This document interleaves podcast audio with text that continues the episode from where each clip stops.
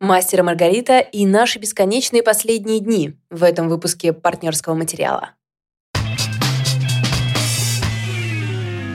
Всем привет! Привет, ребята! Это подкаст про новинки кино и книг «Партнерский материал». Меня зовут Валя Горшкова, я у нас обычно рассказываю про книжки. Меня зовут Лида Кравченко, я обычно рассказываю про кино и сериалы.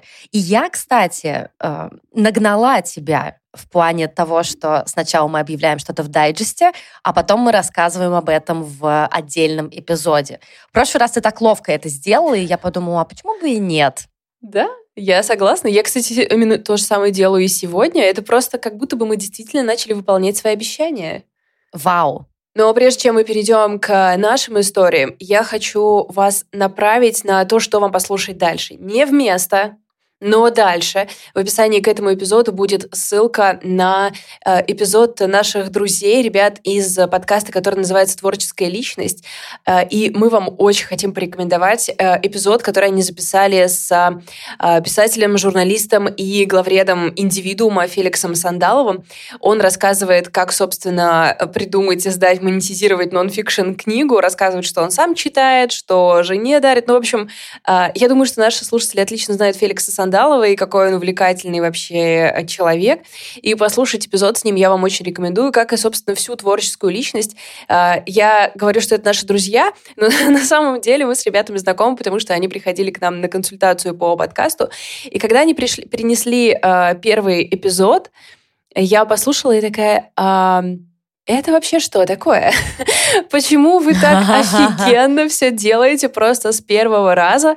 А, это подкаст, в который они приглашают, собственно, творческих личностей, людей, которые занимаются творчеством и им зарабатывают, и расспрашивают, э, как им это удается. И у них очень интересный дуэт, потому что ведущая Марина Одношевина, она коуч и бизнес-тренер, ее соведущий Дима Мидборн, он музыкант, он раньше был басистом в группе On The Go, и ребята складываются... Как купить миллениала вообще, то есть меня? Да, скажи, скажи. Знаем, любим. И поэтому, конечно, у них еще так здорово получается дополнять друг друга. Ее бизнес какая-то практичная сторона и его творческая сторона. В общем, не могу, не, перес... не могу вообще перестать их нахваливать.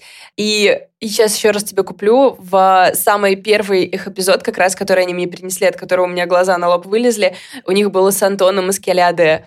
И я кому-то говорила, вот, ко мне пришли ребята, и у них первый эпизод с Антоном Маскелядом, можешь себе представить? И мне этот человек такой, с кем? Я такая, Тебе что, пят... Это говорит. Да, о том, что тебе 15. Да, это говорит о нем. Да, Правда, да, потом да. мы выяснили, Я что обожаю просто. Да, это просто мы уже очень взрослые женщины.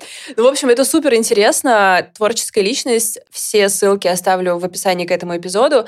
А теперь погнали Мастер Маргарита. Хит-хитяра.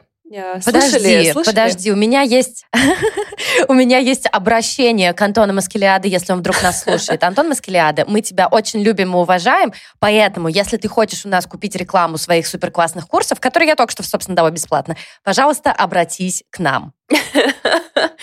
Оставим место для неловкой паузы. Типа, мы просто ждем сообщения от Антона. Да, да, как бы мы уже, мы уже начали. Да, сегодня хочется поговорить о супер-пупер-мега-хите и при этом фильме, который просто стал моим фаворитом начала года, и это удивительное вообще совпадение, потому что обычно супер-хит проката — это что-то типа «Холоп 2», но «Мастер Маргарита» собрали в прокате миллиард рублей. Если мы посмотрим на топ-10 фильмов в российском прокате по состоянию на начало февраля, очень уверенно там будет лидировать «Мастер Маргарита», далее э, с отрывом почти в 50% будет фильм «Конец славы» с Павлом Деревянко.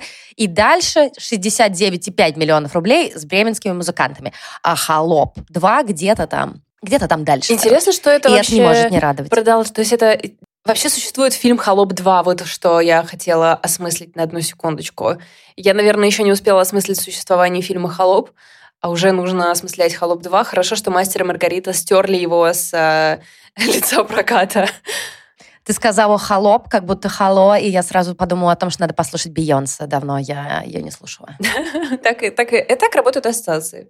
Ну, то есть, судя по кассе, которую получает мастер, и уже получил мастер Маргарита, это фильм, который действительно очень полюбился зрителям потому что на него не только активно ходят, но и, судя по всему, агитируют других людей, своих друзей, близких, мам, бабушек, дедушек на него тоже сходить, что, собственно, я тоже делаю, потому что я абсолютно убеждена, что это лучшая экранизация в целом этого романа Булгакова из всех, что когда-либо были. Как тебе такой заход? Как ты считаешь, это слишком громко или приемлемо? Это очень дерзко. Это не просто дерзко, это очень... Нет, прости, прошу прощения за мисквотинг. Это не просто Но смело, это очень смело. Это была отсылка, да. Ты просто продолжила дальше э, ее развивать. Но у тебя, как я понимаю, в Белграде в прокате «Мастера Маргариты» нету, да? Ноль мастеров Маргарит, верно, верно. Это очень грустно, но, с другой стороны, я надеюсь, что однажды у тебя появится возможность ее посмотреть. Я уже немножко говорила про этот фильм в дайджесте, и Хочу сегодня поговорить побольше. Это экранизация Михаила Лакшина, который известен нам как режиссер «Серебряных коньков». Их я не смотрела, но я слышала очень-очень много хороших отзывов, что это такая очень зимняя, петербургская, э, даже наверное, не ностальгическая, там же э, повествование в XIX веке разворачивается, насколько я понимаю. Э, что это такое достаточно милое кино, и «Мастер Маргарита» тоже сочетает в себе какую-то, знаешь, доброту, какую-то надежду, но при этом это фильм совершенно беспощадный. Чем же он отличается от оригинала? В дайджесте я уже говорила, хочу очень повторить эту мысль на случай, если кто-то, например, дайджест пропустил, что этот фильм вернул мне мою книгу. Mm. Вернул мне этот роман, который я очень любила в 15 лет, но потом я поняла, что, блин, его любят все. И ты, Валь, сказала тогда очень классную вещь о том, что получается, что мы с Михаилом Лакшиным и вместе с его командой реально читали одну и ту же книгу. И это невозможное счастье. То есть при всем при том, что это все-таки фильм по мотивам, да, там есть какие-то э, вещи, какая-то структура самого повествования, она отличается от книги, но при этом это настолько нежное и внимательное прочтение, что, ну, как бы я просто в восторге. А как вот ты, Валь, вообще относишься к книге «Мастер Маргарита»? Расскажи-ка мне, пожалуйста. Если честно, я очень не люблю ее. Но, mm-hmm. но да, расскажи. Э, да, но тут нет никакого объяснения, кроме того, что я читала ее, когда была маленькой, и Потом я никогда ее не перечитывала как раз-таки из-за того, что она как будто бы очень сильно э, перегружена, то есть... На э, хайпе. Да, да, да. Уже потом мне казалось, что, ну, вот этот твоя как бы юность, когда ты делаешь выводы на основе того, что что-то популярное или непопулярное, или еще что-то, то есть не, а не когда это э, действительно нужно оценить как то, что тебе подойдет или не подойдет. И, возможно, на самом деле, вот ты мне так застав... заставила, вернее, вдохновила. Ты меня так вдохновила прочесть Анну Каренину, от которой я тоже почему-то все время ходила вокруг нее кругами. Э, ага. Вот, возможно, настал год Мастера и Маргариты в моей истории. Я ее совершенно точно буду перечитывать. Я сейчас э, закончу с книгой, которую мы читаем в нашем книжном клубе библиотеки ПМ. Мы читаем «Возвращение в Альбону». И мне хочется бесконечно ругать сервис строки. А, но, возможно, я этим займусь потом, когда немножко расскажу вам в будущем про возвращение в Альбону. И после этого я обязательно перечитаю Булгакова, потому что какие-то вещи представили для меня в абсолютно новом свете. Как показывает нам Лакшин, Москву Булгакова. Давай начнем с того, что это, естественно, не та Москва, которые мы привыкли видеть. Там есть какие-то монументальные здания, которые совершенно не похожи на э, существующие здания в Москве. Есть какие-то архитектурные отсылки, и, например, в нашем чате очень прикольно обсуждали, что снимали рядом с памятником Достоевского, и его тогда еще не было, и поэтому его так это э, прикрыли. Прикрыли какой-то то ли тряпочкой, то ли брезентом, то ли еще чем-то таким. И при этом там при том, что Москва угадывается, она как будто совершенно иная. То есть э, не зря я его сравнивала в дайджесте с капитаном, э, капитан Волконогов бежал, потому что это тоже понятно, что это за время, понятно, что это за место, но при этом оно абсолютно самобытное. То есть это Москва вселенной Михаила Лакшина и его команды. И это, конечно, очень-очень радует. А, начиная от костюмов, которые абсолютно бесподобны. Мне очень понравилась история с тем, как вообще эти костюмы создавали. Если ты помнишь, в «Мастере Маргарите» есть момент, когда м, Воланд и его группировка устраивают некое представление, фокусы, и все такое, или на самом деле это черная магия, когда они предлагают женщинам пройти в их импровизированный бутик и заменить свою одежду на новую. И перед э, костюмерами и каскадерами, в том числе, которые тоже участвовали в создании этой сцены, стояла задача, как сделать так, чтобы быстро раздеть э, героинь, которые туда заходят, да, чтобы они вот их быстро раздевают, они заходят в этот лифт условно, поднимаются и предстают в совершенно новом образе. И я читала, это можно тоже почитать у Ани Баштовой в канале «Кинокостюм для чайника», что они использовали липучки, лески, какие-то специальные сетки, специальные механизмы. Вау! Блин. Мне кажется, люди классно время провели. Мне так нравится, когда люди из кино не идут по простому пути, который теперь дает кино. То есть да, вроде как да. бы оно тебе позволяет уже не так сильно запариваться, но когда это делается через какой-то олдскульный лески или пучки, мне кажется, в этом прям есть свое обаяние отдельное. Ребята такие, нам нужен челлендж, нам нужна какая-то новая механика. Потому И что я снимать как... кино это ведь так легко, мы как бы тут просто скучаем, поэтому... Ну, слушай, все равно есть же какие-то есть же какие-то способы достаточно современные, достаточно удобные, и наверняка можно было бы как-то иначе это сделать, а они решили, видимо, для того, чтобы это выглядело еще более эффектно, еще более достоверно, пойти каким-то другим путем. Почему я вспомнила про эту историю? Потому что, мне кажется, это очень хороший пример в целом подхода mm. съемочной группы, которая занималась экранизацией «Мастер Маргарита». Придумать что-то классное, чтобы это выглядело необычно. Как, например, э, сделали знаменитую сцену э, пролета Маргариты по Москве. Там их было два. Один — это открывающая сцена. То есть мы видим, что окошко какой-то квартиры с внешней стороны, с стороны улицы открывается, и там нечто призрачное, нам невидимое, берет молоток и начинает громить квартиру этого проклятого, ненавистного критика Латунского, который, кстати, просто бесподобно был сыгран, и я его реально ненавидела всем сердцем вообще, всей душой. И в, в первой сцене мы ее не видим, потому что, ну, она же невидима и свободна, как мы помним. А вторая сцена, э, которую очень много обсуждают в интернетах, и в частности э, телосложение Юлии Снегирь, которое, безусловно, великолепно, но мне кажется, что давайте лучше уделим больше внимания тому, как Юлия Снегирь сыграла все-таки Маргариту, и не будем возвращаться там в какой-то 2010 год. И там она как будто, она обнажена, и от нее как будто идет такое свечение. Mm-hmm. И это выглядит просто супер. И понимаешь, все вот эти штуки, которые кажутся, ну, как вот сделать кота, да, там, кстати, кот Мейн-кун, и это очень прикольно. Как сделать кота, как сделать ее обнаженной, как сделать, что она э, э, принимает вот гостей на этом бале сатаны. Это все выглядело просто потрясающе. Я была в таком кайфе. Мне кажется, что мой муж, которому фильм не понравился, сейчас слушает такой, да, типа, пизди-пизди. Все не так. На самом деле все довольно плохо.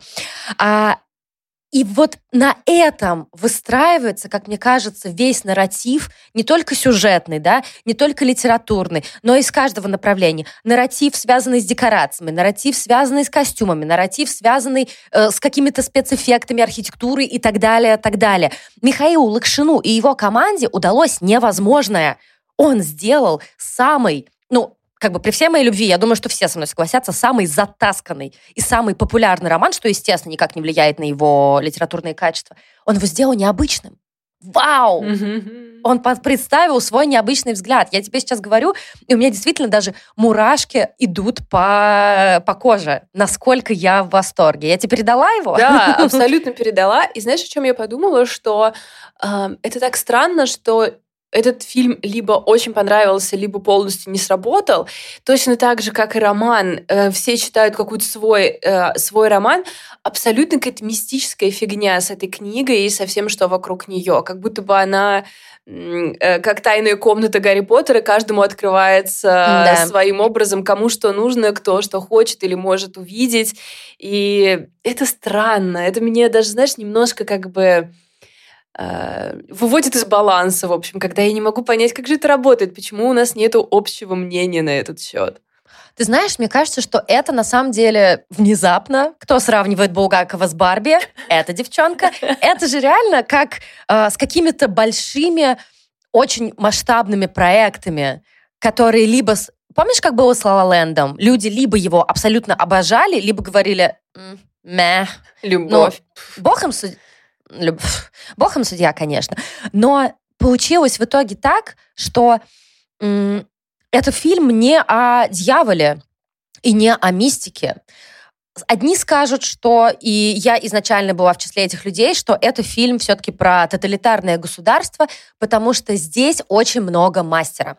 Мастера здесь гораздо больше, чем в книге, и внезапно мне не хочется говорить о том, что а почему это вот не Маргарита главная героиня? А с чего это вообще?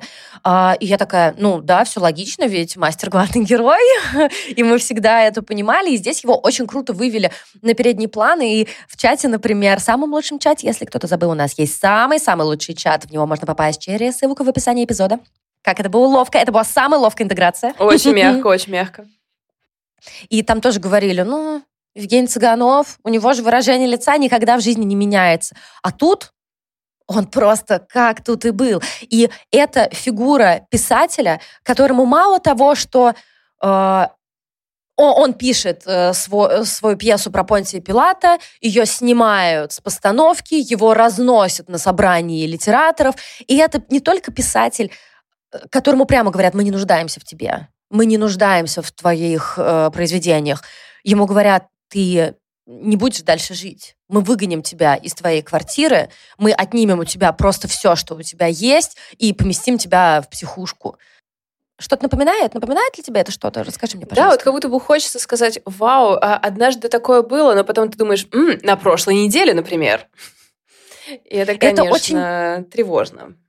То есть, с одной стороны, это очень правительское кино мы наблюдаем сейчас все, что происходит. То есть писателям и разным творческим людям им не только не дают выходить на какой-то уровень да, к своей аудитории, их просто лишают свободы, их лишают дома и так далее. И, конечно, Екатерина Шульман запрещает нам проводить исторические параллели, но как их не проводить? Это совершенно невозможно. И в конце своего спича я про многое не сказала. Я не сказала о том, какой там просто совершенно роскошный каст, о том, что вся вот эта команда Воланда, которого играет Аугустиль, э, она просто абсолютно потрясающая. Начнем с того, что кота Бегемота озвучивал Юра Борисов. А Фагота играл Юрий Колокольников, тоже очень фактурный, очень крутой. А Азазео играл мой любимый Алексей, э, Алексей Розин. И Алды, пожалуйста, поднимите руки вверх. Мы все его знаем как человека, который придумал копы в огне, копы в огне. И помимо этого, это абсолютная история любви. Кто-то говорит о том, что, ну, чё-то не знаю, между Цыгановым и Снегирь нет никакой химии. Я охерела, я завелась, насколько между ними есть химия. Это два тихих и, по сути, очень несчастливых человека, которые я видела, как зарождается у них влюбленность, как они друг на друга смотрят. И да, это история про любовь в тоталитарном мире. Ну, я поплакала mm-hmm. какое-то количество раз, mm-hmm. что тут скажешь. Поэтому, ребята, если вы все еще думаете, пожалуйста, не думайте. Если вам не понравится, такая вероятность есть. Вы как минимум увидите попытку нового взгляда на культовый роман. Разве это не классно? Да, и это вообще такая вещь, которую, мне кажется, очень важно э, схватить эм, вот этот вот момент всеобщего какого-то увлечения. Вот мы говорили раньше, я, я говорила, что вот, типа, всем нравилось, это, я теперь вообще совсем по-другому думаю. Мне кажется, что я хочу смотреть и читать все, что всем нравится, чтобы быть частью этого разговора и быть частью этого диалога. И даже если мне не понравится, я вообще не как бы я не проиграла. То, что я провела два часа, так как мне не понравилось, ну извините, я следующий день буду два часа смотреть рилсы, буду абсолютно несчастна. Может, я лучше да, посмотрю да. полнометражный фильм э, и, по крайней мере, буду знать, о чем все говорят и чувствовать какое-то единение хотя бы вот в зоне искусства. Ну, слушай, это знаешь, как что? Как то, что мне абсолютно категорически чудовищно не нравится новый сезон «Настоящего детектива», но я его буду смотреть и буду досматривать, потому что, вот, например, общение в нашем спойлер-чате, которое, э, который доступен для наших патронов, ну, это супер, да, мы разносим по большей части сериал, но мы при этом обмениваемся теория, теориями, обмениваемся мнением. Это же супер класс. Так что, ребята, смотрите «Мастер Маргариту», поддерживайте Михаила Лакшина и его команду непосредственно рублем. Вы не пожалеете, если вы увидите это на большом экране, я вам абсолютно гарантирую. И при этом вы будете поддерживать действительно классное российское кино, и это уже дорого стоит. Я бы хотела как это, мэтчить твою энергию сегодня, но я выбрала не такой огромный какой-то хитовый роман. А, я буду рассказывать про наши бесконечные последние дни Клэр Фуллер. И тем не менее, я считаю, что это ужасно удачная книжка, которую я бы всем смело вообще могла рекомендовать. А, вышла она в издательстве «Синбад», переводчик Иван Авраменко.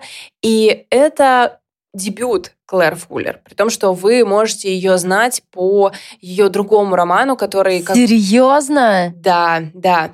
Можете знать по ее другому роману «Горький апельсин», который мы читали, тоже выходил в Симбаде, сколько лет назад, ты сейчас, мы даже я тебе Три. Расскажу. Да, в 22 году всего лишь. Ох, мамочки, время вообще какой-то странный конструкт, если честно. Да. И когда я рассказывала про горький апельсин, ну, может быть, конечно, я уже плохо помню, я говорила о том, что там очень хорошо передана именно атмосфера, какая-то тягучесть времени, сеттинг, вот эти все вещи. При этом мне там не хватило какого-то катарсиса. В наших бесконечных последних днях очевидно, что вот это умение построить сеттинг у Клэр Фуллер было с самого начала. Это история девочки, которую, когда ей 7-8 лет, отец, который увлекается выживальществом. Ну, в общем, отец выживальщик. У него хобби такое. такое, да, Знаете, у меня бункер. Да, собственно, забирает в лес. И мы об этом знаем с самого начала, потому что история начинается с того, как Пегги уже вернулась. То есть она вернулась в Лондон, вернулась к своей матери и пытается осознать и как-то принять тот факт, который с ней произошел. При этом э, Пегги все это время, что она там была, она была там почти 9 лет в лесу, была уверена, что и дочь, и муж погибли. И девочка возвращается в дом, где уже ее нет, там есть младший брат. Ну, то есть такой, понятно, сложный момент. И мы находимся сразу в двух э, в двух историях параллельно. С одной стороны, это Пегги дома, и она пытается достроиться на свою новую жизнь дома, а, привыкнуть к тому, что вообще дом существует, потому что все это время, что она была в лесу, она была уверена, что произошел конец света. То есть отец ей просто сказал, что в мире больше никого не осталось, они последние люди на Земле, собственно, вот они там в лесу и живут. А, действие происходит не в современности, но мне как-то сложно уловить, когда. Ну, по-моему, в 80-е, что-то такое. 70-е, 80-е. А вторая линия — это в хронологическом порядке рассказана история того, что происходило в лесу, как Пегги там с отцом оказалась и как она в итоге оттуда вышла. И Фуллер удается создать вот эту лесную атмосферу пугающе уютной. Это такой странный эффект, когда ты читаешь про абсолютно сумасшедшего человека, который утащил свою дочь в ужасные, чудовищные абсолютно условия, и при этом ты думаешь, вау, как уютно. При том, что это вообще не уютно, там нет такой как бы сильной романтизации. Фуллер очень Фуллер очень подробно описывает все, что там происходит с точки зрения ведения хозяйства. Я вообще не представляю, сколько research пришлось потратить на то, чтобы э, придумать все это. И ничто из этого не выглядит привлекательным, если честно. Ни их рацион, ни то, как они строили себе какие-то вещи, ни, ни вообще ничто из этого не выглядит привлекательным. Но при этом, особенно вот в моменты, когда все уже как-то более-менее налажено у них будет, э, ты как-то начинаешь видеть какую-то красоту в этом абсолютном уединении, абсолютном отрешении. И, конечно, никто не остается в здравом рассудке, и это тоже ожидаемый поворот. То есть, конечно, я бы могла, наверное, сказать, что здесь тоже не произошло какого-то катарсиса.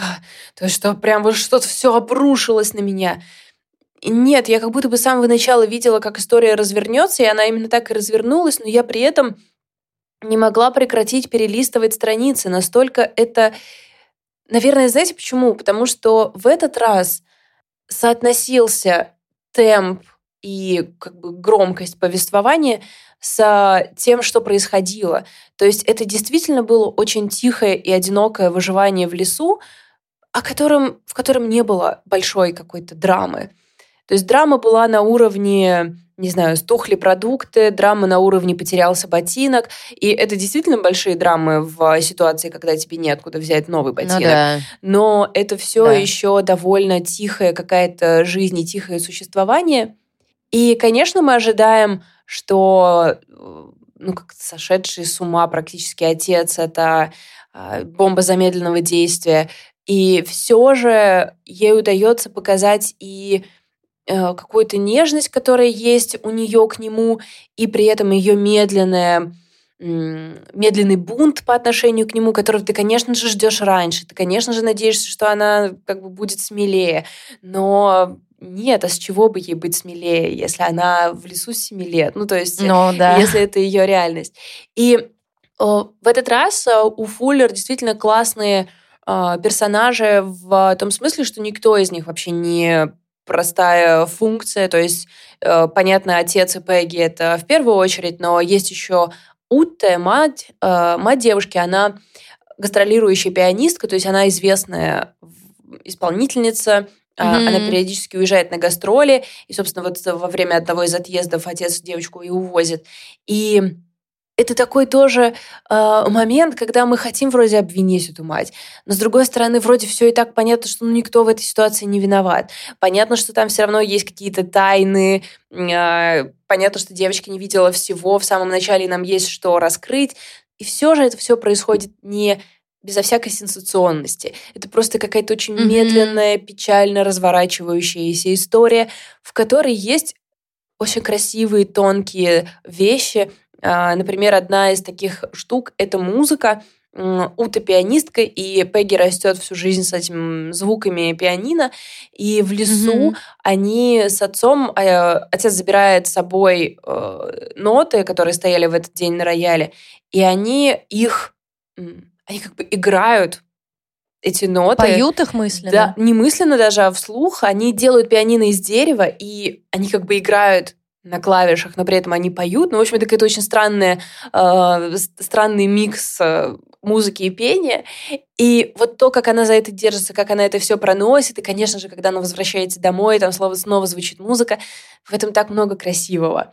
То есть, если, наверное, э, говорить о триллер составляющей. Я бы не ждала здесь многого, потому что все, о чем вы подумали, скорее всего, произойдет. А, то, как вы думаете, разворачивается этот сюжет, так он и разворачивается. Но здесь красота в каких-то деталях и небольших, э, небольших каких-то сюжетных твистах, которые делают эту книжку, ну, прям особенной на самом деле. И этот троп вообще отец и дочь после конца света, он тоже не, не то чтобы свежий, да, то есть понятно, что у нас есть очень много примеров таких историй, ну или, скажем, не отец, а отеческая фигура, но тем не менее, да, это, понятно, известная история, и она все равно нас привлекает раз за разом, и это очень хороший пример того, к чему вас может, в общем, привлечь желание прочесть какую-то такую историю. Два момента, о которых хотела сказать. Первое, чуть-чуть хочу поспорить с тобой э, из прошлого 15-минутной давности. То, что это вроде не суперхит. Знаешь, не суперхит, а при этом уже два человека в библиотеке такие, а где? И более того, вот эта девчонка не может эту книгу прочитать, потому что другая библиотек, библиотекарка ее уже подрезала. Воспользовалась, так сказать, привилегией. Поэтому в вселенной нашей маленькой библиотечной это вполне себе суперхит. И второе, хочу как раз тоже про этот троп сказать. Он один из моих любимых, если честно.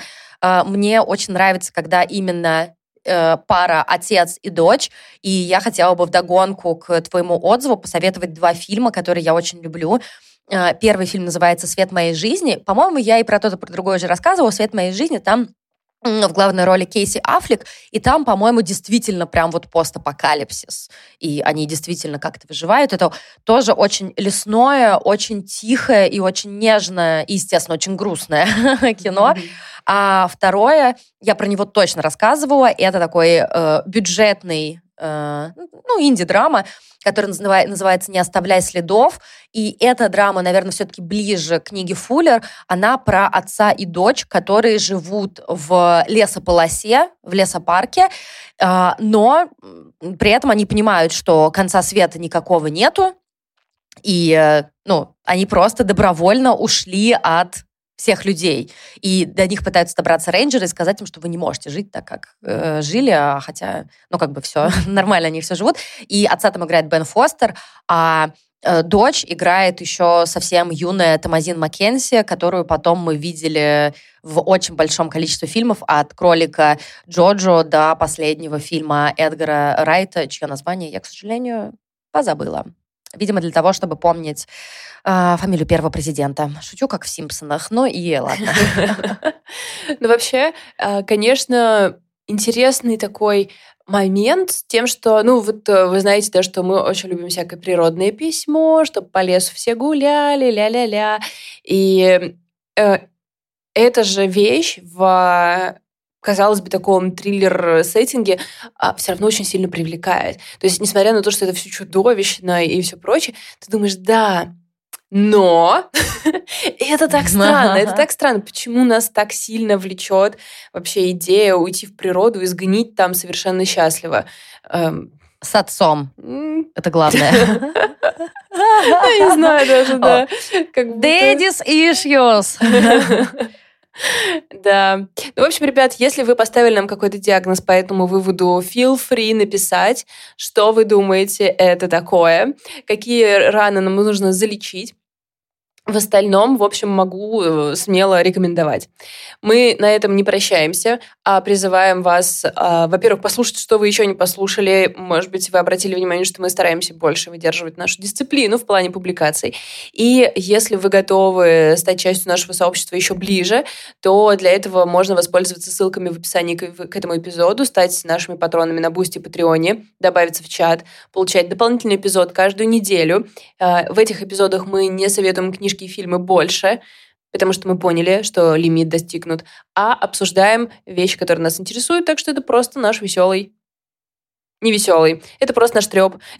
Иногда веселый. Ну, иногда веселый, да. Смех сквозь слезы.